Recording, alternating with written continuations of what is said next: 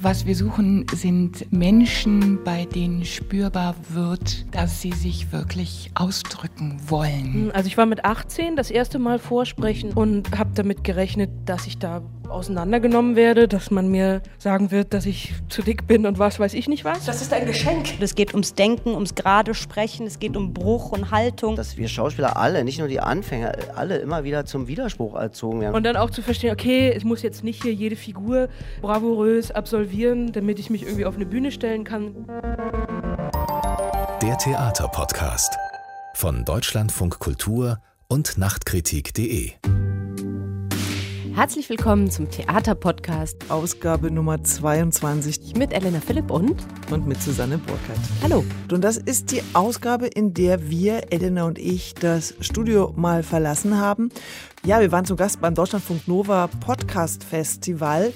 Das heißt, wir hatten Publikum, wir hatten viele Gäste. Das heißt, dieser Podcast ist ein bisschen länger als sonst, weil wir viel zu besprechen hatten, nämlich zu dem großen Thema die Zukunft der Schauspielausbildung. Was muss ein Schauspieler eigentlich heute lernen, um seinen Beruf erfolgreich ausüben zu können? Und was hat sich verändert in den letzten Jahren? Das war unser Thema. Ja, und jetzt beamen wir uns in die Urania in Berlin. Wir sind heute das erste Mal aus unserem lauschigen Studio rausgegangen und sind heute in großer Runde und vor Publikum. Und da man dieses Publikum nicht sehen kann im Podcast, können wir das jetzt vielleicht mal ganz kurz hören.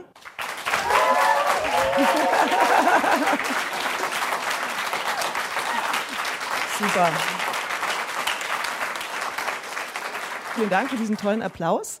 Und wir haben vier ganz großartige Gäste bei uns auf dem Podium. Neben mir Julia Grefner, das ist die jüngste in der Runde. Julia Grefner ist in Schwerin aufgewachsen und hat an der Hochschule der Künste in Bern Schauspiel und performative Künste studiert. Hat dann relativ schnell gleich den wichtigsten Theaterpreis Österreichs abgefasst, äh, den Nestroy als beste Nachwuchsschauspielerin für ihre Rolle des Caliban in der Inszenierung Der Sturm. Und äh, sie kann sozusagen als Jüngste vielleicht erzählen, wie sie die Schauspielausbildung erlebt hat. Und äh, ja, herzlich willkommen, Julia Grefner. Vielen Dank.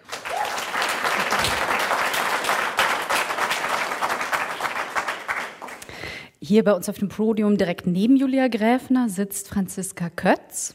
Sie hat ähm, Germanistik und Philosophie studiert und ist dann einen fast klassischen Weg in die Dramaturgie gegangen, an Theatern, verschiedene Häuser in Ost und West. Seit 13 Jahren ist sie jetzt aber in Stuttgart und leitet die dortige Schauspielschule an der Staatlichen Hochschule für Musik und Darstellende Kunst. Und sie wählt mit ihrem Team jedes Jahr acht aus 500 Bewerberinnen aus. Und wie das vonstatten geht, wonach sie dabei sucht, darüber werden wir auch gleich noch sprechen. Hallo, Franziska Kötz. Hallo.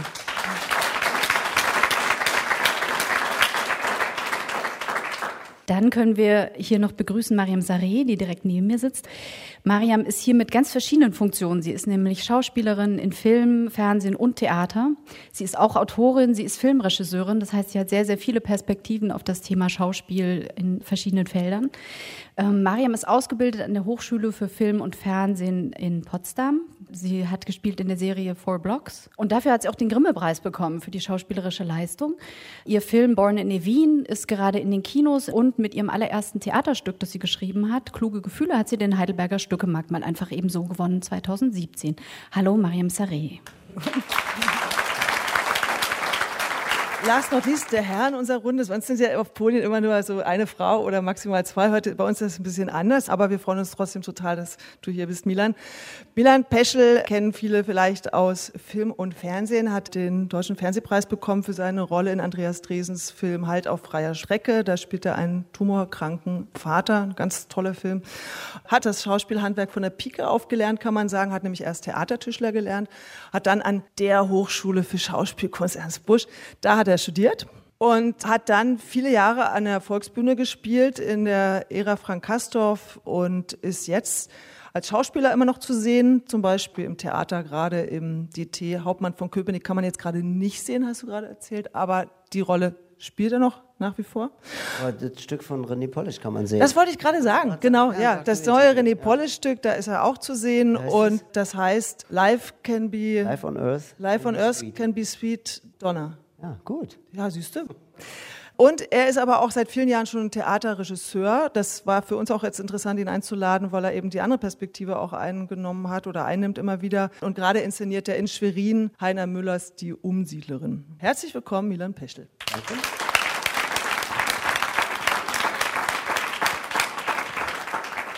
Ja, Jahr für Jahr fahren tausende junge Menschen in Flixbussen durch das Land und von Aufnahmeprüfung zur Aufnahmeprüfung, um dann irgendwann vielleicht Schauspielstudent zu sein. Wir haben uns überlegt, bevor wir über die Ausbildung sprechen, dass wir einmal kurz unsere Gäste fragen, weil die ja von drei verschiedenen Hochschulen kommen, nämlich Ernst Busch, Hochschule Film und Fernsehen und Hochschule der Künste in Bern. Seid ihr sofort angenommen worden? Julia, vielleicht du zuerst? Hm, also ich war mit 18 das erste Mal vorsprechen an der Hochschule für Schauspielkunst Ernst Busch und habe damit gerechnet, dass ich da auseinandergenommen werde, dass man mir sagen wird, dass ich zu dick bin und was weiß ich nicht was. Und ich wollte aber trotzdem wissen, wie das ist, vorsprechen, wie das abläuft, worauf ich mich da einlasse, wenn ich das weiter verfolge. Und dann bin ich dahin und es war wahnsinnig schön. Wir haben Glückssteinchen bekommen. Uns wurde gesagt, dass wir das Vorsprechen genießen sollen, dass wir uns nicht stressen brauchen, dass wir nicht enttäuscht sein sollen, wenn es nicht klappt. Und ich wurde dann nicht genommen, aber ich hatte einen schönen Tag. Und in Bern hat es dann geklappt. In Bern war ich dann das zweite Mal vorsprechen mit 19, kurz bevor ich 20 wurde, und da hat es dann geklappt. Also mir ist so eine Odyssee erspart geblieben. Wie war das bei euch, Mariam?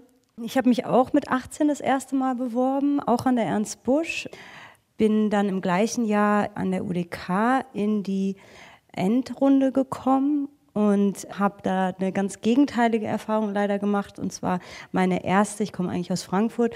Und ja, es ist schade mit der Note anzufangen, aber meine erste rassistische Erfahrung gemacht an der Hochschule, weil mir da als Ablehnungsgrund gesagt worden ist. Und ich war 18 und auch noch sehr schüchtern zu dem Zeitpunkt, wurde mir gesagt, dass sie mich ablehnen, weil ich doch vermutlich ein kulturelles Problem habe aufgrund meiner Herkunft. Und ich wusste nichts damit anzufangen, weil ich ja aus so einem bildungsbürgerlichen Psychologenelternhaus kam und nicht genau wusste, worauf da abgezielt wird. Das war eine grauenhafte Erfahrung und ich habe das überhaupt nicht einordnen können und habe das auch von der UDK nicht erwartet, weil man da gedacht hat, okay, da würde irgendwie gibt es da so einen liberalen und freien Geist oder so. Leider ist mir das dann so widerfahren und dann bin ich bei der nächsten Aufnahmeprüfung aber dann direkt genommen worden. Das war an der Hochschule für Film und Fernsehen damals heute ist es die Filmuni Potsdam-Babelsberg. Ja, so war das. Was meinten Sie, womit du ein Problem? Äh ähm, ich hatte in der letzten Runde musste man vor den gesamten, es waren am Ende glaube ich 30 oder 40 Bewerberinnen und man musste da vor allen vorspielen. Und ich sollte, ich, ich glaube es war Tschechow, auf jeden Fall sollte ich vulgärer spielen, ausladender, betrunkener. Ich sollte mehr aus mir rausgehen. Und mir war das unangenehm. Ich war 18, kam gerade von der Schule, mir war das unangenehm, vor diesen 30 Leuten das zu machen. Und ich glaube, in so einem anderen Kontext wäre es mir vielleicht nicht so schwer gefallen, aber damals war mir das unangenehm. Und dann kriegt man ja einen Ablehnungsgrund, wenn man dann in die letzte Runde gekommen ist.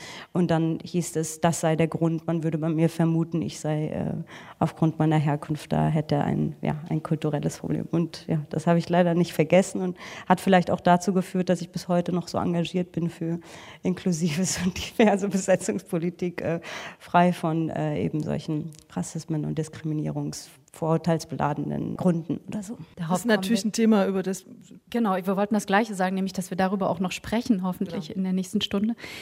Vielleicht ganz kurz zu Milan, wie war das bei dir? Also eine gute, eine schlechte Erfahrung und. Ja, nee, ich habe mich zweimal beworben, wobei das erste Mal, das war so ein arrangiertes Vorsprechen, weil ich den Sohn des damaligen Intendanten des Maxim Gorki Theaters kannte. Wir hatten so ein Theaterstück zusammen gemacht. Und der Vater von ihm, der Albert Hetterle, der rief dann an bei der Schauspielschule und sagte, ja, dann lass doch mal die Jungs hier vorsprechen und so. Also es war schon längst außerhalb der Zeit und so. Und da haben wir vorgesprochen auch und äh, wurden zum Glück nicht genommen. So, also mir war das gar nicht unangenehm, dass wir nicht genommen wurden. Und ich habe mich dann nochmal regulär beworben an der Schauspielschule in Ernstbusch. Ja, dann bin ich auch genommen worden. Ich habe mich nicht irgendwo anders beworben. Ich habe Glück gehabt, dass es da geklappt hat. Ja, ich hatte aber auch keinen Bock wegzugehen aus Berlin. Ja. Also ist hier bei allen alles sehr, sehr glatt gegangen, weitgehend bis auf die negative Erfahrung in der UDK. Franziska Kötz, Sie sagten vorhin, es gibt Leute, die bis zu 20 Mal vorsprechen. Also tatsächlich diese großen Touren mit dem Flixbus machen. Wie kann es denn sein, dass äh, Menschen so oft sich bewerben und dann doch irgendwann noch durchkommen? Wie kann es aber auch sein, dass Leute sich sozusagen gar nicht bewerben und sozusagen auf einer eigenen Schiene an den Schauspielschulen vorbei Schauspieler werden? Das heißt, nach was wird gesucht an den Schulen und was muss da sozusagen dann auch stimmen in dem Moment? Also ich kann das sicher nicht für alle Schulen sagen. Ich kann das jetzt für Stuttgart sagen. Was wir suchen, sind Menschen, bei denen spürbar wird, dass sie sich wirklich ausdrücken wollen, dass sie eine Lust und eine Freude haben, sich auf die Bühne zu stellen und dass sie ein Interesse haben, etwas zu erzählen. Ich würde denken, alles andere kann man ausbilden, aber die Freude am Spielen, die Lust, sich hinzustellen, die Fähigkeit, Entscheidungen zu treffen und zu diesen Entscheidungen mit Haltung zu stehen, ist etwas, was jemand idealerweise mitbringt. Das kann man fördern und fordern und noch weitermachen. Aber das würde ich sagen, ist der Punkt. Und ich bin etwas erschrocken, was du erzählt hast, Mariam, weil bei uns würde ich sagen, ist mittlerweile die Menschen, die sich bei uns vorstellen, kommen zunehmend und zum Glück immer mehr aus allen möglichen Hintergründen einfach proportional zu dem, wie sich die Gesellschaft einfach auch entwickelt. Und so genau denke ich, soll es sein und muss es sein. Ich muss allerdings auch zugeben, ich habe eine Erfahrung gemacht vor fünf Jahren circa. Eine People of Color, eine Absolventin von uns, ähm, da ging es um ein Engagement und ein Kollege eines größeren namhaften Theaters sagte dann, ja, also wir können doch ein braunhäutiges Kätchen dem Abo nicht verkaufen. Das war vor fünf Jahren. In Karlsruhe, ne? War das wahrscheinlich, oder? Wir wollten ja keine Namen nennen. Wir nennen keine Namen. Warum eigentlich nicht? Ja, natürlich, warum eigentlich nicht? Aber ich, ich würde dazu auch gerne was, also warum Leute irgendwo genommen werden und woanders nicht, das hat ja auch damit zu tun, dass Talent unterschiedlich wahrgenommen wird auch, ne? Und es gibt ja auch ganz viele Leute, die sich bewerben an Schauspielschulen und die aber nach einem oder zwei Jahren merken, dass das überhaupt gar nichts für sie ist, ne? oder die es dann später im Beruf merken. Also damit hat das sicherlich auch zu tun äh, ne? und dass jeder ein Talent auch anders sieht. Also es gibt sicherlich Leute, einigen sich ganz viele äh, darauf, dass das ein Talent ist und dann gibt es auch wieder welche, die halte ich vielleicht für talentiert und für toll und andere sagen, was ist denn das für ein Amateur, ey? Geh weg damit. So, ne? Also das gibt's ja auch. Also dem kann ich total zustimmen und für mich ist auch ein weiterer Punkt, also inzwischen sehe ich so, weil ich natürlich auch an die Schauspielschule Bern gegangen bin und Bern hat einen bestimmten Ruf und Bern sind die Performer, die halb gerade auslaufen können, so ungefähr. Und die Busch ist eine tolle Schule und die Schule ist so und so und so. Und inzwischen denke ich aber, dass das eigentlich ist wie ein Date. Also, dass so wie die Schule zu dem einen passen kann und in dem einen was hervorbringen kann, was an der anderen Schule schon im ersten Studienjahr irgendwie zertrümmert worden wäre, kann es an einer anderen Schule auch andersrum sein. Also ich glaube, dass dieses Zusammenpassen von Schule und Studierenden wahnsinnig individuell ist. Ich war super glücklich in Bern. Ich weiß, dass andere sich gewünscht hätten, es vielleicht doch noch an einer anderen Schule probiert zu haben, weil das nicht so aufgegangen ist, wie sie es sich in dem Moment vielleicht gewünscht haben oder wozu die Personen selber oder die Dozierenden zu dem Zeitpunkt in der Lage waren. Also, dass man sagt, die Schule ist gut und der ist begabt und dann klappt's so funktioniert es, glaube ich, nicht. Ich fand interessant, was du am Anfang gesagt hast, dass du Angst hattest, dass an der Ernst Busch jemand kommen würde und sagen würde, du bist zu dick. Weil ich mich gefragt habe, ich war vor ein paar Jahren mal zu so einem Absolventenvorsprechen und mir ist halt aufgefallen, dass die meisten der jungen Schauspielerinnen blond, schlank und langhaarig waren. Und da habe ich mich gefragt, hm, wieso sehen die eigentlich alle so gleich aus? Und ich frage mich, was sich da verändert hat in den letzten Jahren. Das kannst du vielleicht gleich erzählen. Und, und eine ganz wichtige Frage, die wir im Vorfeld besprochen hatten, die Frage, für wen bildet man aus? Und es gibt, glaube ich, Schulen, die sagen, wir bilden aus, dass wir euch vermitteln können. Und dich kann ich halt nicht so gut vermitteln, weil eine zwei Meter große Frau will halt keiner auf der Bühne oder sind die Rollen nicht geeignet oder so. Oder, und das ist, glaube ich, die Position von Stuttgart, wir bilden aus, was wir gut finden.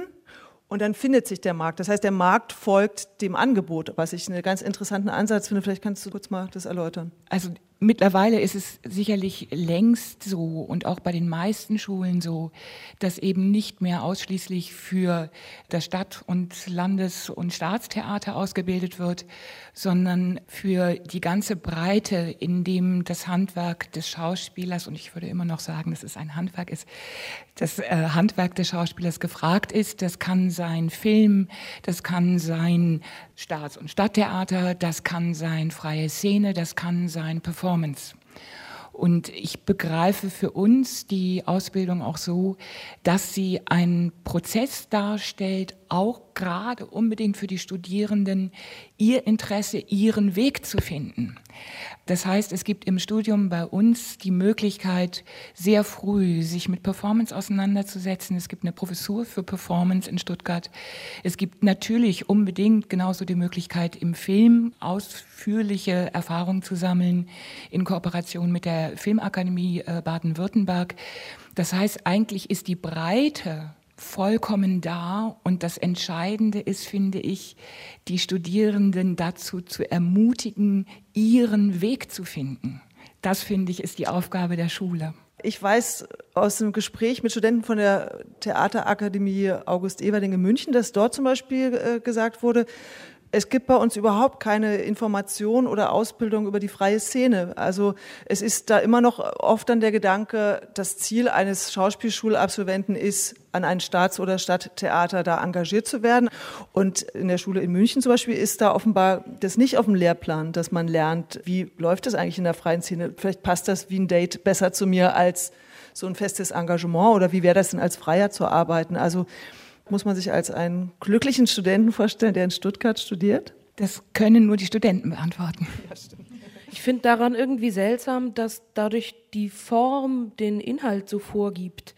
Also wenn man sagt, Stadt- und Staatstheater ist das Ziel und es gibt nichts anderes, also keine Ahnung, ob das jetzt an der Everding so gesagt wird, weiß ich nicht. Aber dann finde ich das irgendwie seltsam, weil gewiss weit sollen doch SchauspielerInnen auch KünstlerInnen sein, also vielleicht nicht immer und 24 Stunden lang, aber grundsätzlich ist das doch irgendwie auch die Idee. Und dann, finde ich, sollte es Raum geben, und den gab es in Bern zum Beispiel auch, ähm, in Form von Projekten von Anfang an. Und Bern war ja nicht umsonst sehr lange mehr auf dem performativen Zweig als auf dem klassischen Zweig. Das Studium heißt auch nicht Schauspiel, sondern Schauspiel und performative Künste. Inzwischen heißt es glaube ich, anders. Also ich habe abgeschlossen, mein Master habe ich abgeschlossen mit Scenic Arts Practice, aber der Bachelor ist eine ganz normale Schauspielausbildung, also ganz viel Bewegung, sprechen, singen, tanzen, hüpfen, so ungefähr. So, nur dass es eben anstelle eines dritten Monologes oder eines dritten Szenestudiums Projekte gibt, die halt extrem ermutigen, eine eigene Autorenschaft zu übernehmen, Verantwortung zu übernehmen und zumindest selbstständig zu denken. So, was ja nicht heißt, dass man deshalb automatisch in die freie Szene muss, aber dass man zumindest in der Lage ist, sich in irgendeinem Projekt, egal ob das Film, Stadttheater XY, freie Szene, schalala ist, irgendwie als autonomes Wesen und im besten Fall in Teilen als Künstlerin zu verorten oder zu platzieren. Eine Sache vielleicht noch als Nachtrag, nicht, dass da ein falscher Eindruck entsteht. Dennoch würde ich sagen, in Stuttgart zumindest, es gibt ein klares Verständnis von Handwerk und es gibt eine Vermittlung von Handwerk. Also auch wenn wir sehr früh schon Möglichkeiten, performativ zu arbeiten und dort Unterricht zu bekommen, anbieten, ist dennoch ist ein ganz grundständiges handwerkliches Schauspielstudium. Nicht, dass da jetzt der falsche Eindruck entstand. Und auch das ist ja unterschiedlich. Ich war zum Beispiel, äh, wie gesagt, in Potsdam an der Schule und da ging die Schule gerade durch einen großen Wandel. Es war eigentlich eine Umbruchphase. Da ging es um Förderung und wie sich die Schule legitimiert, wenn es drei staatliche Schauspielschulen gibt mit der Ernst Busch, der UDK und äh, Babelsberg Potsdam. Und ähm, die mussten sich sozusagen mehr in den Medien, mehr im Film ausrichten. Und damals hatte die Schule damit sehr zu kämpfen. Wir waren eigentlich die überwiegenden Dozenten, die wir hatten, kamen von der Ernst Busch. Es gab noch ein sehr klassisches Verständnis von Handwerksvermittlung. Und dann gab es irgendwie diese Medienfokussiertheit. Und ich muss sagen, dass vieles von dem, was ich gelernt habe, von dem Handwerk, und ich verfechte das sehr, habe ich nach der Schauspielschule gelernt, in Workshops gelernt oder mit Lehrern aus den USA, mit Lehrern in Deutschland, in Berlin, die mir ein Handwerk vermittelt haben, das absolut verpönt war bei mir an der Schule.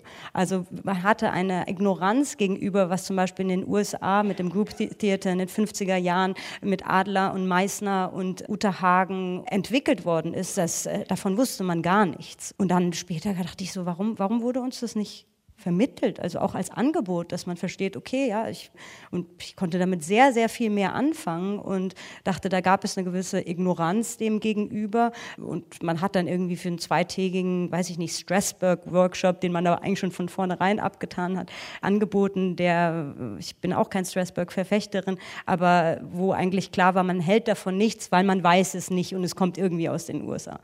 Und ähm, ja, das war, das hat sich dann im Nachhinein das war bei uns zum Beispiel ganz anders. Also sicher haben wir jetzt auch nicht alle äh, Schauspieltechniken der Welt abgegrast, aber dass bei uns zum Beispiel wir die Sachen wirklich angeboten bekommen haben ähm, im, im Grundlagenseminar. Das, das, das, das, das. Und jetzt müsst ihr euch Gedanken dazu machen und erproben, was für euch individuell am besten funktioniert. Wovon sprechen wir denn eigentlich, wenn wir von Handwerk sprechen? Ich weiß nicht, ob das. Ja, ich wollte mal noch was dazu sagen. Also diese, so, ihr könnt euch alles aussuchen und ähm, ihr werdet schon entscheiden, was für euch das Richtige ist. Ich finde es schwierig, weil ich finde, eine Schule ist auch dafür da oder ein Lehrer ist auch für einen Vatermord irgendwie da. Ne? Und also dafür sind äh, Lehrer auch wichtig, dass man irgendwann so sagt, ja, bis hierher gehe ich jetzt mit und jetzt gehe ich aber meinen eigenen Weg und jetzt mache ich was Eigenes. Also um mich davon auch zu befreien. Deswegen, ich finde das gar nicht so so schlimm, dass eine Schule irgendwie sagt, ja, nee, das äh, lernen wir nicht und wir lernen eben nur das und bieten euch nicht alles an. Man kann sich ja als Schüler immer noch dazu verhalten und wie du dann gesagt hast, also dann suche ich mir eben noch woanders anders Input und ich finde, man soll da auch die Wirkung von Schauspielschulen jetzt nicht überschätzen. Ich bin auch der Meinung, dass man das allermeiste wirklich äh, im Beruf lernt. Also ich habe auch sprechen und mich bewegen gelernt irgendwie auf der Schauspielschule, aber das, was mich ausmacht als Schauspieler und das ist das, was ich bei Frank Kastorf an der Volksbühne gelernt habe. Und da ging für mich eigentlich überhaupt erst die Schauspielschule los. Und davor, das war eine Grundausbildung, so muss ich sagen, ja. Äh, und ich wollte noch was zur freien Szene auch sagen, entschuldigt. Also ich finde das auch eine ökonomische Frage. Also das muss man sich auch leisten können, irgendwie äh, da in der freien Szene mitmachen zu können. Also viele äh, sind ja auch auf ein Stadttheater fixiert, natürlich, weil man da ein monatliches Einkommen hat.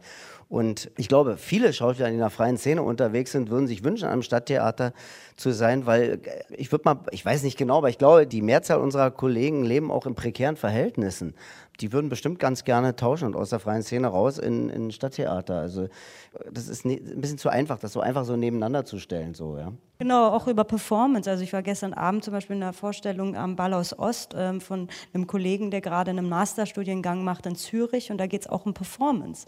Und da geht es um ein queeres Selbstverständnis, um politische Fragen, um, um all das und er wird darin gefördert. Und wenn ich mir zurückblicke, wie ich vor 17 Jahren Schauspiel gelernt habe und mein schwuler Kollege, dem eingebläut wurde, den ganzen Tag, wie man einen Mann, einen richtigen darstellt, ja, hat sich natürlich ja. auch das, äh, muss sich die Gesellschaft natürlich auch bewegen und dementsprechend muss sich auch die Schauspielausbildung mitbewegen. Das stimmt, äh, das finde ich auch, ja, absolut. Es war an der Buschschule genauso. Ja, erstmal alle zerbrechen, um sie dann wieder neu zusammenzusetzen. Also was für ein unglaublicher Quatsch, ja. ja. Wir haben im, welcher war das, Elena, in einem Podcast mit über Fabian Hinrichs Rede vor, war das vor zwei Jahren beim Theatertreffen. Da war er allein Juror für den äh, Alfred Kerr Nachwuchsdarstellerpreis. In dieser Rede, die dann sehr viel diskutiert wurde, da ging es darum, also gab es so ein Schlagwort Künstler oder Servicepersonal, was ist der Schauspieler? Und Fabian Hinrichs hatte in einigen Aufführungen des Theatertreffens den Eindruck bekommen, dass viele der Schauspieler dort eher so in so soldatischer Form in Gruppen eingenordet wurden oder zumindest, also dass das die Künstlerfigur des Schauspielers da nicht so wahnsinnig oft anzutreffen war auf der Bühne. Und das haben wir gedacht, das müssen wir jetzt mal mit hierher bringen, diese steile These von ihm. Wie ist das bei euch? Künstler nehmt ihr euch öfter als Künstler oder nehmt ihr euch auch manchmal als Servicepersonal wahr? Also zu, in, ich würde sagen, in, zu Schauspielschulzeiten wurden wir eher dazu ausgebildet, Servicepersonal zu werden. Und das war, oder so habe ich das damals wahrgenommen, dass man sich an ein Stadttheater oder ein Staatstheater geht und dann sich der Vision dieses Regiekults hingibt und dann sich dem unterwirft. Und für mich war von Anfang an klar, ich werde so ein Leben nicht leben können. Ich brauche meine Selbstbestimmtheit, ich brauche meine eigene Mündigkeit, ich muss selber schaffen. Ich schaffe es nicht innerhalb eines solchen Betriebes, werde ich nicht ich selbst sein können. Das heißt, du hast während des Studiums schon beschlossen, ich will frei arbeiten? Absolut, absolut, ja. Und es war interessant an unserer, in unserer Klasse, dass es den meisten so ging. Ich glaube, unser erstes Seminar, was wir hatten, sollte, da sollten wir Soldaten spielen, weil die gemerkt hat, die Dozentin, dass wir uns alle so nicht anpassen wollen und so unbequeme Studenten sind. Dann mussten wir erst mal ein Zehnstudium machen, in dem wir Soldaten spielen sollen. Und was waren das für Soldaten dann? Es war eine. Alle aus der Reihe getanzt. Alle, die, ne? natürlich. Klingt lustig. Und auch bis heute so, das ist ein absolut interessanter Jahrgang. Die macht, Leute machen unterschiedliche Sachen und haben ihren eigenen Weg gefunden, aber irgendwie wollte sich da keiner dieser Idee dieses Betriebs da so unterwerfen. Theater ist ja auch Widerspruch, ne? Also es ist schön, dass ihr das so früh äh, ähm, begriffen habt. Ich fand die Rede von Fabian total toll, weil ich habe das als eine Polemik verstanden, einfach auf den ganzen Betrieb und auf, auf diese Veranstaltung Theatertreffen, so, dass man einfach sagt, nö, ich fand da nichts dabei, was mir gefallen hat und was ich gut fand. Und äh, natürlich ist das auch so eine Gleichmacherei, irgendwie das so auf alles andere, das so auf alles so drüber zu legen. Aber ich fand das erstmal gut, weil etwas in Gang gesetzt wurde, dass man darüber redet irgendwie. Ne? Das fand ich total toll daran. Ja. Ich beobachte zum Beispiel gerade, dass, das ist jetzt auch nicht total neu, Hamlet gab es auch schon von einer Frau gespielt äh, in früheren Zeiten, aber man sieht verstärkt, dass zum Beispiel eine Inszenierung von Christopher Rüping nicht mehr gendermäßig besetzt wird. Also die Frau spielt die Frau und so weiter, sondern alle spielen die Rollen durch. Oder es gibt Männerrollen, die jetzt von Frauen gespielt werden. Ich habe das Gefühl, es verändert sich da was. Und die Frage ist ja, wie lange dauert es, bis die Veränderung der Schauspielschulen dann auch in den Theatern ankommen? Also es gibt eine große Debatte. Wir haben es beim Theatertreffen, wurde die Frauenquote ausgelobt. Wir haben dieses Mal, also von den zehn eingeladenen Inszenierungen sind sechs von Frauen, wo man jetzt sehen kann, okay, muss man jetzt künstlerische Arbeit quotieren, kann man diskutieren, aber erstmal passiert ja was und es hat ja irgendwie funktioniert. Das hat jahrelang nicht funktioniert, obwohl die Jury zur Hälfte von Frauen besetzt war. Die Frage ist also, vielleicht jetzt mal an Franziska Kötz, verändert sich, hat sich schon was verändert in den letzten Jahren und wie lange dauert es, bis es dann tatsächlich im Theater ankommt? Weil ich habe das Gefühl auch, dass momentan in den Stadttheatern auf Diversität mehr geachtet wird und dass aber vielleicht der Nachschub sozusagen an äh, Absolventen von Schauspielschulen noch gar nicht so da ist, weil das einfach eine Zeit dauert oder ist das ein falscher Eindruck? Das ist jetzt so ein bisschen eine Frage nach Henne oder Ei. Also erst das Theater und entsprechend dann reagieren die Schauspielschulen drauf oder umgekehrt, die Schauspielschulen nehmen von vornherein in Anführungsstrichen anders auf. Wir können nur die Menschen aufnehmen, die bei uns Kandidaten sind und vorspielen. Und da kann man nur hoffen, dass, und das ist ja auch der Fall, dass immer verschiedenere Menschen mit diverseren Hintergründen, Geschlechtern sich vorstellen. Und da mit diesen Menschen werden wir umgehen und arbeiten das ist, würde ich jetzt erstmal sagen, das ganze Geheimnis. Mehr hat die Schule da, finde ich, nicht zu tun, als extrem aufmerksam genau darauf zu reagieren. Aber da komme ich nochmal auf die Marktfrage, also was ich vorhin ja. angesprochen habe. Ich weiß nicht, ob wir es wirklich beantwortet haben, nämlich die Frage, bilde ich aus für den Markt, weil ich sage, die werden da gebraucht?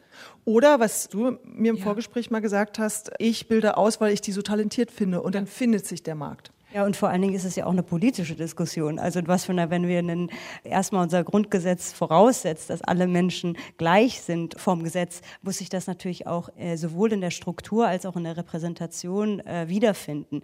Und wenn wir Jahrzehnte haben, in dem Menschen im Film, im Fernsehen, im Theater nicht vorgekommen sind, sondern kategorisch nicht teilnehmen konnten und auch nicht sichtbar wurden und das auch in den Strukturen dahinter. Jetzt wird sich viel bemüht, dass man da irgendwie vielleicht eine schwarze Schauspielerin auf der Bühne hat, aber ändert sich da was in der Struktur, in der Dramaturgie, in der Regie und so weiter. Also ich glaube, das bedingt sich gegenseitig, aber deshalb sind diese Diskussionen um Quote, die Diskussion um Inklusion und so wichtig und deshalb ist es auch ein, ja, ein politischer Anspruch. Wie ist denn das im Film? Das ist ja noch einer der größeren Abnehmermärkte und ähm, sagte mal auf dem Podium ein Leiter einer Schauspielschule aus Hannover, wir bilden für den Markt aus und der Markt, da sind eben türkischstämmige SchauspielerInnen oder Schauspieler Schauspieler vor allem hauptsächlich im Film als äh, Taxifahrer besetzt. Das heißt, wir können die gar nicht unterbringen.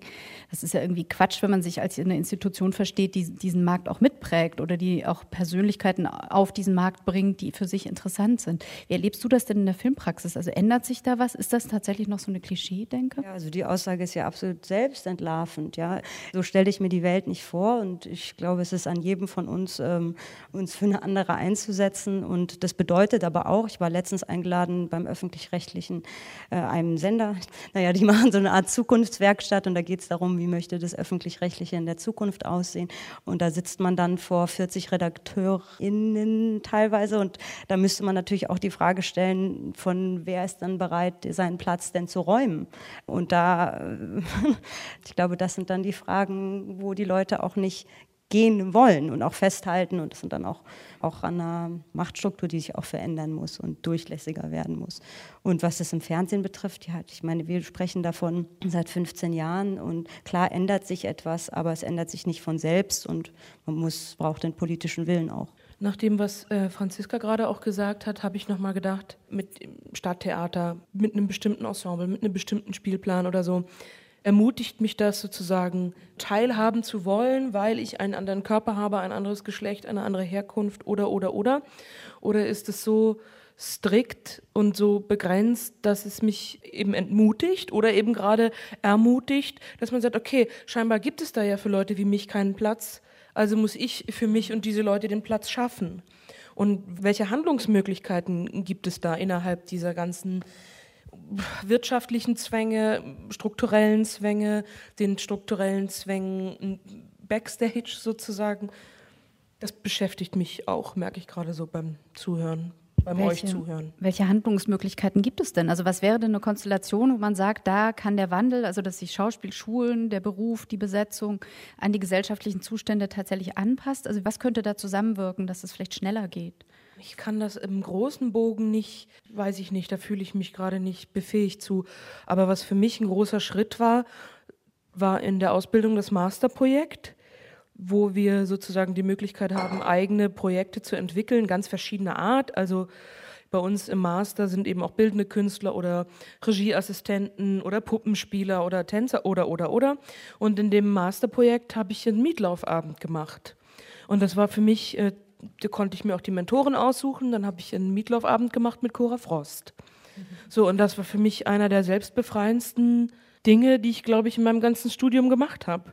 Weil ich gemerkt habe, okay, hier gibt es seitens der Schule den Raum und das Vertrauen, dieses Projekt zu machen. Und dann ist es aufgegangen und davon zehre ich heute noch. Und Julia, ich habe jetzt das Gefühl, dass du in der Schule äh, einen Schutzraum hattest, also dass Extrem. du da sehr unterstützt wurdest. Und dann gibt es ja aber immer das Erwachen in der Realität des Schauspiels draußen. Wie war das dann für dich, auf den Markt zu gehen? Naja, ich glaube, ich hatte eben mit so Verbindungen wie die zu Cora Frost, wie die zu Iris Laufenberg einfach wirklich großes Glück. Also ich meine, ich hoffe mal, dass ich da auch meinen Beitrag zu geleistet habe, aber dass die das so mitgemacht haben und auch in mir befördert haben oder auch in Graz habe ich von seit 2015 durfte ich Mietlauf mitnehmen als Projekt in die zweite Spielstätte. Dann gab es Caliban, dann gab es Parzival, dann gab es Dantons Tod, das Projekt, das wir gemacht haben. Also mir wurde einfach die Möglichkeit gegeben auch. Ich weiß auch nicht, was ich gemacht hätte, wenn ich in einem anderen Theater gewesen wäre und immer nur als lustige, lustige, ja, als, äh, als, lustige, Frau. als lustige Frau besetzt worden wäre. so, also ich äh, hatte einfach wirklich großes Glück und ich war sehr dankbar für diese Chancen und habe mich da auch reingeschmissen, als ich gemerkt habe, okay, hier gibt es jetzt was zu holen. Ich finde und kann ich was machen, diese, was andere nicht dürfen oder ja. wozu andere keine Gelegenheit haben. Ja, ich finde die, interessant diese Erzählung von Mietlauf, weil mir ging es vor, ich weiß gar nicht, schon äh, 25 Jahre her oder so, dass ich äh, studiert habe an der Ernst Busch. Und ich fand die interessantesten Arbeiten immer die sogenannten Wahlrollen. Ne? Es gab äh, die Schauspielschüler, ähm, mussten Wahlrollen machen. Und das ist mir am, am eindringlichsten in Erinnerung geblieben, was meine Kollegen da äh, gemacht haben, weil ich hatte das Gefühl, sie da zum ersten Mal zu sehen überhaupt, wer sie eigentlich sind. Das war, als sie sich vorgestellt haben mit ihren Vorsprechrollen. Da hat man das oft gesehen und, und eben bei den Wahlrollen. Und ansonsten hat man oft so, wurde man so zugerichtet irgendwie. Ne? Und das ist äh, für eine Erkenntnis auch nicht unwichtig, dass man das so äh, mitmacht, aber Viel wesentlicher, finde ich eben, ist es, was man selber damit reinbringt. Ne? Und das war es für mich auch. Also ich erinnere mich noch, dass der Dramaturg in Bern dann sagte, ich habe dich bei Mietloff viel zerbrechlicher gesehen als bei Romeo und Julia beim Vorsprechen zum Beispiel. Und Meatloaf ist auch nur daraus entstanden, dass ich dieses Video gesehen habe von dem und dachte, ja, wenn ich fettige Haare habe, dann sehe ich auch so aus wie der. Und wenn ich mir so eine rosa äh, Rüschenbluse anziehe. Und das hat mich irgendwie auch von so einem völlig kranken Frauenbild oder von so einem irgendwie behämmerten Selbstbild geheilt. Und das ist natürlich auch so toll, wenn man diese befreienden, für mich war die Arbeit mit Jael Ronen so 2011 eine absolute befreiende Erfahrung, weil wir plötzlich als äh, Spielerin auch mitgefragt, also wir haben ja mitgeschrieben, die macht ja eine Projektentwicklung, wir haben recherchiert, es ging darum, was wir erzählen wollen, was wir mitteilen wollen. Man hatte plötzlich äh, Kollegen und Kolleginnen, die Palästinenser und Israelis und Deutsche und alle aus der ganzen Welt zusammen. Und plötzlich hat man eine gemeinsame Vision entwickelt, das hat einen anderen politischen Anspruch Anspruch und einen großen Humor und auch eine große Lebensbejahung. Und das war alles andere als das, was ich vorher meine Konzeption davon war, wie äh, Theater funktionieren sollte. Und wenn man diese Erfahrung früh macht und da auch dann seine eigene Stimme findet und die ernst ge gehört wird und, und, ernst genommen wird, glaube ich, äh, ist man da ganz auf einem guten Weg. Und, und deine ersten waren ja die Soldaten, ne? also. Und dann war von den Soldaten zu Jelly. und dann finde ich, hat man aber auch ein bisschen die Verantwortung zu sagen, okay, ich hatte jetzt das Geschenk Cora Frost zu treffen, was für mich gepasst hat oder Iris Laufenberg oder dass ich mich an der Schule, an der ich war, wohlgefühlt habe und dass man dann vielleicht in dem Moment, in dem man selber die Chance hat, anderen diesen furchtlosen Ort oder so zu bescheren oder den irgendwie ein bisschen abzustecken, sei es, weil man selber unterrichtet oder sei es im Zusammenspiel mit anderen Kollegen oder weiß ich nicht, was mir da jetzt noch einfällt, aber so, dass man dieses Geschenk weitergibt. Absolut, ja. So, das ist für mich eine Möglichkeit. Mila, ich wollte dich fragen, du hast jetzt ja viele Jahre auch als Regisseur schon gearbeitet. Äh, hast du das Gefühl, wenn du an deine Zeit denkst, als junger Schauspielabsolvent äh, am Theater, du hast ja gesagt, die richtige Ausbildung begann dann erst in der Praxis. Hast du den Eindruck, dass die Schauspielstudenten heute, mit denen du vielleicht arbeitest, oder junge Schauspieler, dass die anders von der Schule kommen heute als du damals? Äh, jünger. Äh. Ja? Ja, also ich war schon ziemlich, ziemlich alt. Ich war, war schon 27. Nö, aber eigentlich nicht wirklich. Also, die sind Kinder ihrer Zeit jetzt natürlich und die haben alle ein Handy und aber, also, nee, ich, ich, ich treffe da auf total tolle, äh, wache äh, Leute. Und weil du vorhin so stark gemacht hattest, dass du eigentlich erst in der Volksbühne gelernt hast, was Schauspielen bedeutet, was ist es denn? Was Oder was das Theater bedeutet, was, mhm. was mich interessiert eben. Ähm, Entschuldigung, ich habe dich unterbrochen. Nee, nur, dass du das nochmal sagst, also ja. aussprichst, was da für dich so wichtig war oder was Freiheit. geöffnet hat. Mhm. Die Freiheit. Also ich habe ein extremes Gefühl äh, von Freiheit erlebt. Ja. Auch wenn es vielleicht nicht so aussah manchmal, aber es war so. Ja. Also wenn man davon ausgeht, das ist so das Idealbild des Schauspielers, jemand, der in der Ausbildung befähigt wird, später in Freiheit kreativ tätig zu werden. Was sind denn dann die Grundlagen im Handwerk? Das war eine Frage, die wir noch nicht so genau beantwortet haben. Milan sagte Sprechen, Bewegen. Sprechen, ja. Also für mich, das waren für mich wirklich die maßgeblichen äh, Fächer. Ich hatte eine tolle Sprecherzieherin, also wo ich gelernt habe, dass es vor allem auch um Denken geht. Ja, und ich hatte tolle, einen tollen Akrobatiklehrer, äh, einen tollen Fechtlehrer. Ein großer. Aber da müssen wir, glaube ich, nee. noch mal kurz, weil das immer wieder Leute fragen, wieso lernen die eigentlich noch Fechten an der Schauspielschule? Weil auf der Bühne. Ja, weil man da, also weil ja man, so Koordination, man lernt was über Koordination. Und Aktion, Reaktion. Ja. Wir zum ja. Beispiel, sein. Genau. zum Beispiel haben kein Fechten mehr, oh. sondern Aikido. Ja. Weil es im Aikido eben auch Kampf mit äh, Schwertkampf, Stock und Dolch gibt. Und das war sozusagen die Weiterentwicklung ja. oder Verwandlung oder wir machen es ein bisschen anders. Der Wir machen es anders Move von Bern. So. Aber doch noch mal ganz kurz zu der Frage des Handwerks. Also ich weiß, dass ich damals sehr wenig damit anfangen konnte, als mir gesagt wurde, es geht ums Denken, ums gerade Sprechen, es geht um Bruch und Haltung. Und ich habe immer gedacht, ich will in einer Architekturschule. Ich weiß nicht, wovon wir hier reden. Und als ich später irgendwie erfahren habe, ach so, man will was voneinander. Man versucht es auf eine Art und Weise zu bekommen. Man hat innere und äußere Widerstände. Und darüber kann man sich Gedanken machen. Ich, plötzlich ist mir eine ganze Welt aufgegangen. Und ich dachte, ach so, das meine ich mit Bruch. Also ich wusste manchmal, und Haltung klang für mich immer was Statisches und im Englischen hieß es dann plötzlich Action und es hörte dann nicht auf, sondern es war etwas, was ich ongoing von dem anderen möchte und bis ich es halt bekomme und dann verändert sich was. Äh, das waren Dinge, die äh, ich äh, dann später gelernt habe und die in der Terminologie vielleicht das Gleiche bedeuten, aber ich konnte da in der Schauspielschule damals wenig mit anfangen. Für mich war ein wesentlicher Punkt, also einer von mehreren Punkten, der Bewegungsunterricht, den wir hatten. Der war relativ breit aufgestellt, also Aikido, Feldenkreis, Tanz und Akrobatik. Und da habe ich natürlich auch rumgegurkt und wollte irgendwie gut sein. Und da gab es zwei Momente. Einen mit meiner Tanzdozentin, das war im ersten Studienjahr, und da habe ich gesagt, also jetzt eine Anekdote, um das irgendwie zu versinnbildlichen. Und habe ich gesagt, und wie war ich heute so? War ich besser? So ungefähr. Und dann sagt sie, ja, naja, du musst dich schon irgendwie mehr, du musst dich schon ein bisschen mehr trauen, mach da, mach da mal die Haare oder sei ein bisschen selbstverständlicher mit dir, weil du musst dich nicht verstecken, die anderen sehen dich eh. Und für mich war das die Erleuchtung. Das war wirklich, das war wirklich die Erleuchtung. Ich bin danach mit einem anderen Gefühl in diesen Tanzunterricht gegangen. Das war mal das eine. Dann war das andere die Feldenkreislehrerin, wenn wir dann äh, mal geregelt haben, die dann sagte, entspann deinen Bauch. Hör auf, deinen Bauch einzuziehen. Also das sind nur so ganz kleine Momente. Aber dass ich so gedacht habe, okay, als hätten die anderen das nicht schon alle rausgefunden, wie ich aussehe und wie ich gehe und wie ich spreche und wie ich stehe. So, und die dritte war mit dem Akrobatikdozenten, der sagte, das war so ein ganz trockener Schweizer, und der hat gesagt, naja, ich bin froh, dass du verstanden hast, dass es nicht um den Salto geht, sondern darum, dass man seinen Körper bewegen kann. So, und dann auch zu verstehen, okay, es ist jetzt ich muss jetzt nicht hier jede Figur bravourös absolvieren, damit ich mich irgendwie auf eine Bühne stellen kann. Und das sind so ganz drei kleine Momente, die das für mich so zusammenfassen, was für einen Einfluss meine Bewegungslehrer oder was der Bewegungsunterricht für einen Einfluss auf mich hatte und auch bis heute hat. Also in schlechten Zeiten denke ich an die drei.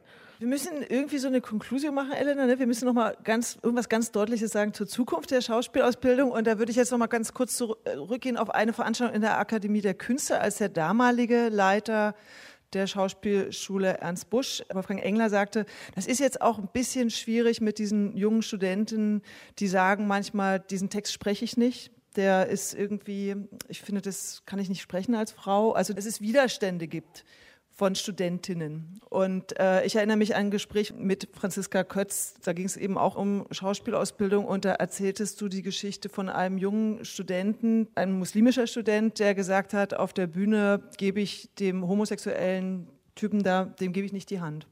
Und ihr habt das in dem Gespräch damals nicht aufgelöst, wie geht man jetzt eigentlich damit um? Also da würde mich interessieren, was hat sich an der Schule, was hat sich an Herausforderungen herausgebildet, was hat sich verändert?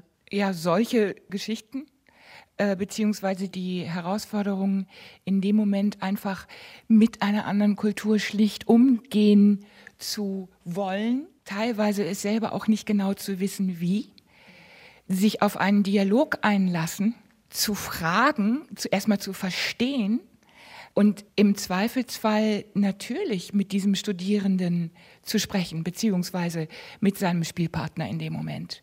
Und natürlich spielt dieser muslimische Schauspielstudent mittlerweile ohne jedes Thema mit schwulen oder nicht schwulen oder lesbischen oder nicht lesbischen Partner, ist nicht die Frage. Aber für uns als Lehrer auch war das ein wichtiger Moment weil wir das in dem Moment, wir haben damit nicht gerechnet. Wir waren erstmal hemmungslos überfordert. Und ich finde das nicht so schlimm. Ich finde, sowas sollte Lehrern auch offen passieren dürfen. Und dann haben wir Wege über die Auseinandersetzung, über das Sprechen miteinander gefunden.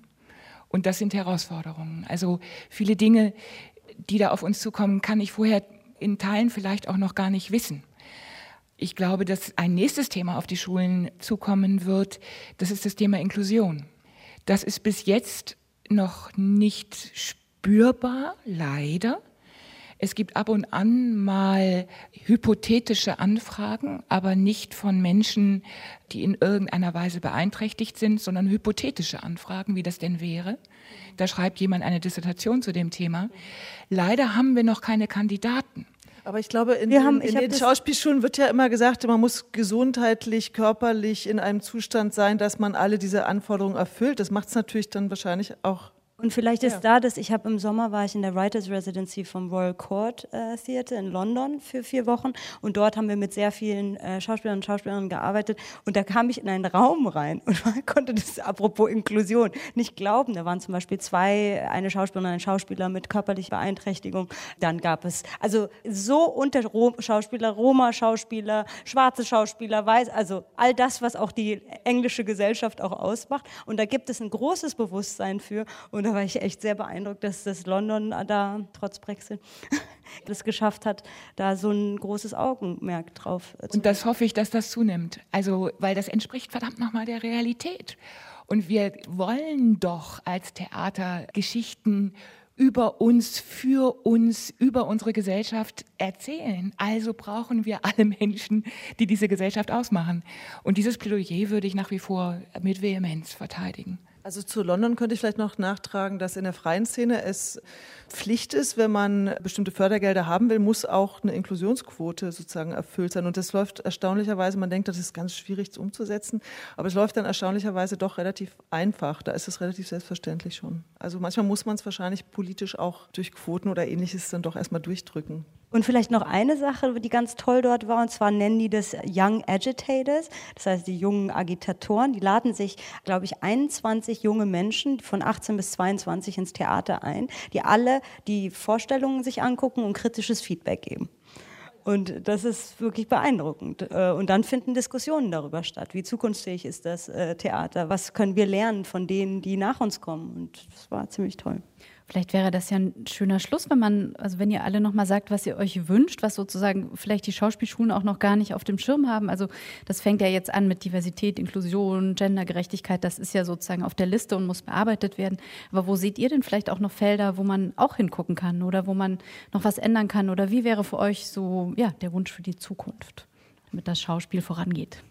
Ein bisschen groß gefragt, aber vielleicht könnt ihr das ja für euch runterbrechen. Äh, Franziska Kötz hat, Franziska hat das ja gerade ganz schön gesagt. So, mehr rein von dem, was es ihr gibt. Vielleicht also zwei Sachen. Einmal, das denke ich auch gerade, wenn ich uns so zuhöre auf dem Podium, also allein schon, wie oft wir drei vorsprechen waren, vielleicht so ein bisschen mehr Demut oder so ein Bewusstsein, darüber, dass jetzt auch scheinbar gerade drei Glückspilze hier sitzen, die tolle Leute getroffen haben, die nicht 27 Mal vorsprechen mussten, die bis jetzt irgendwie Chancen gekriegt haben. Toi, toi, toi, dass das so bleibt. Das mal das eine, also so ein bisschen mehr Demut und Bewusstsein darüber, dass wir in einer sehr luxuriösen Situation sind. Und klar, wir müssen uns den ganzen Tag mit uns selbst beschäftigen und wie wir gehen und wie wir wirken und wie wir sind oder nicht sind.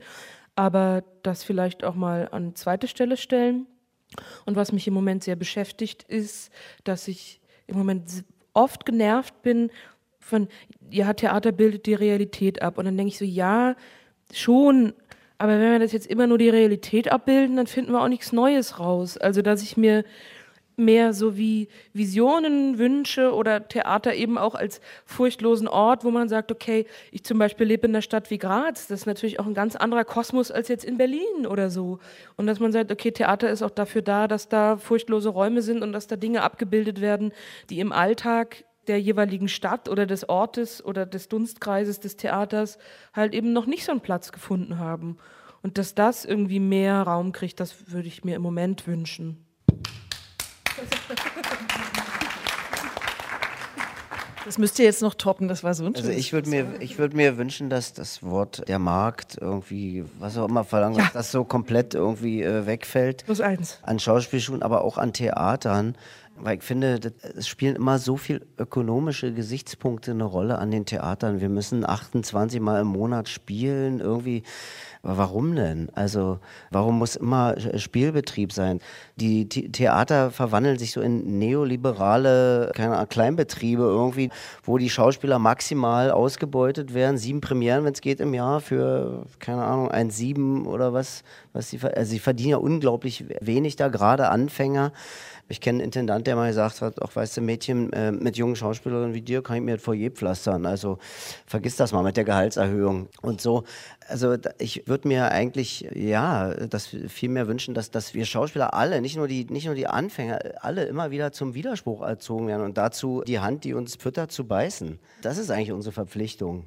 Ja, ich kann mich dem eigentlich wirklich beiden sehr anschließen und ich würde mir vielleicht noch was, wenn ich was dazufügen kann. Ich weiß noch, ein, einer der Lehrer, die ich sehr geliebt habe, Larry Moss, hat immer gesagt, auch ein Amerikaner, der immer gesagt hat, it's not about you, but it's what what do you have to tell, what do you, you know, so. Und ich glaube, dass das für mich eine wichtige Erkenntnis war und was auch einen Raum eröffnet von Kollektivität und äh, eben diesem sehr langen, alten, patriarchalen, hierarchischen Strukturen, die wir auch oft immer noch verinnerlicht haben, dass wir die vielleicht immer mehr hinterfragen und zusammenkommen und gucken, was wir gemeinsam mehr schaffen können. Das vielleicht. Wir haben jetzt heute gemeinsam einen sehr schönen Theaterpodcast geschaffen, wie ich finde. Ähm Danke unserer vier Gäste, Mariam Saré, Milan Peschel, Franziska Kötz und Julia Grefner. Danke, dass ihr da wart. Vielen Dank. Danke, Danke auch an unser Publikum, was so aufmerksam zugehört hat.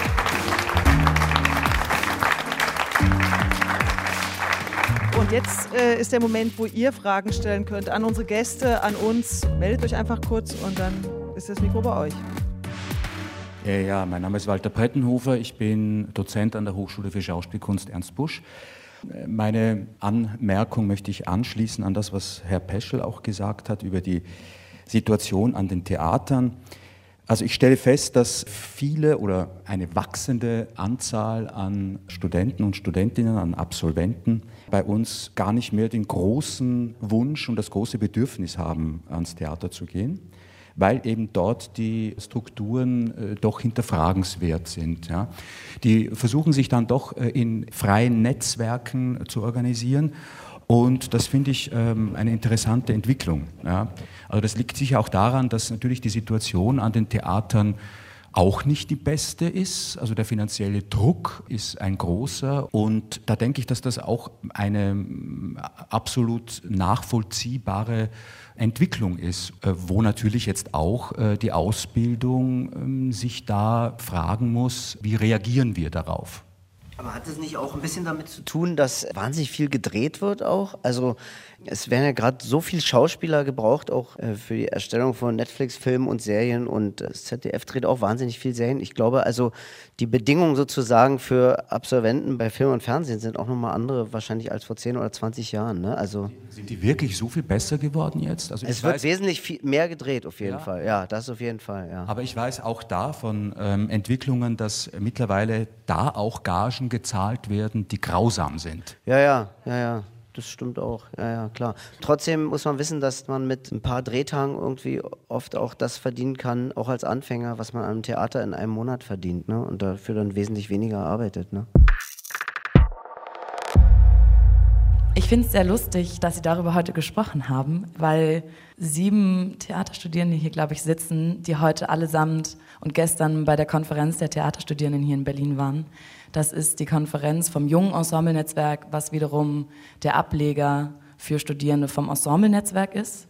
Und das fand ich sehr äh, bemerkenswert, als Sie, Julia Gräf. Julia. Genau, Julia, hi. Hi.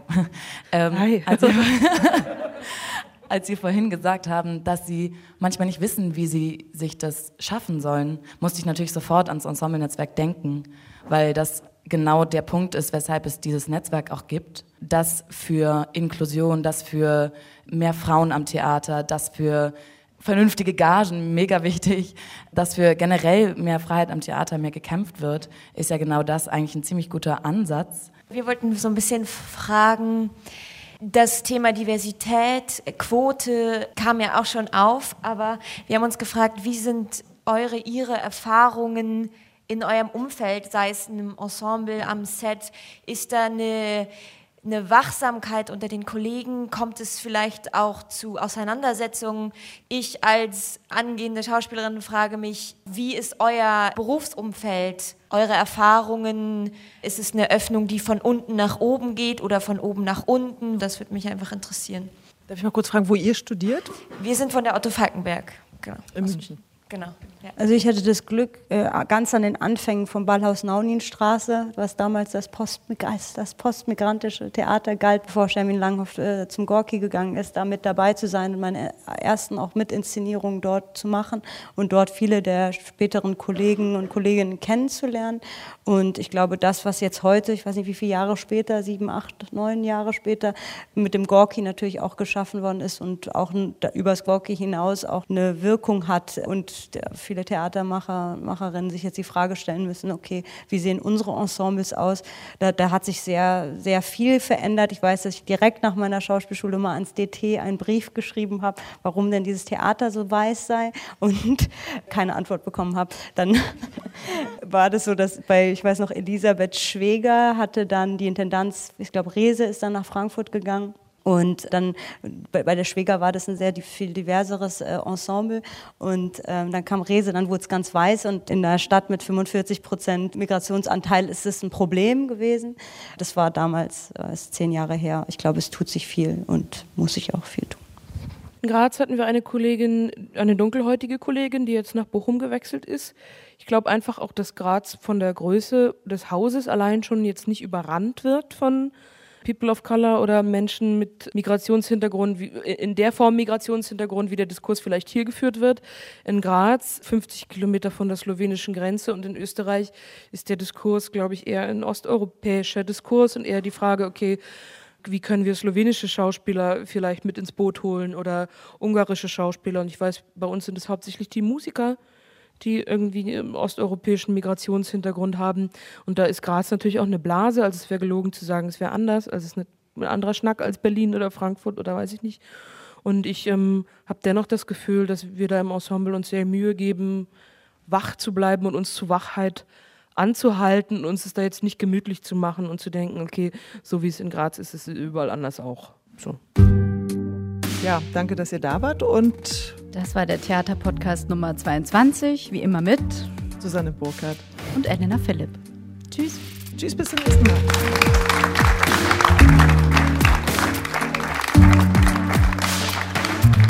Wenn ihr Ideen habt, worüber wir sprechen sollen, wenn ihr Anregungen habt, Lob oder Kritik, dann schreibt uns eine E-Mail an theaterpodcast.deutschlandradio.de und äh, ihr findet uns wahrscheinlich so wie ihr uns jetzt auch gefunden habt, auf verschiedenen Kanälen, unter anderem auch bei Spotify oder natürlich im Internet. Wir freuen uns, wenn ihr uns weiterempfehlt. Bis dann. Tschüss.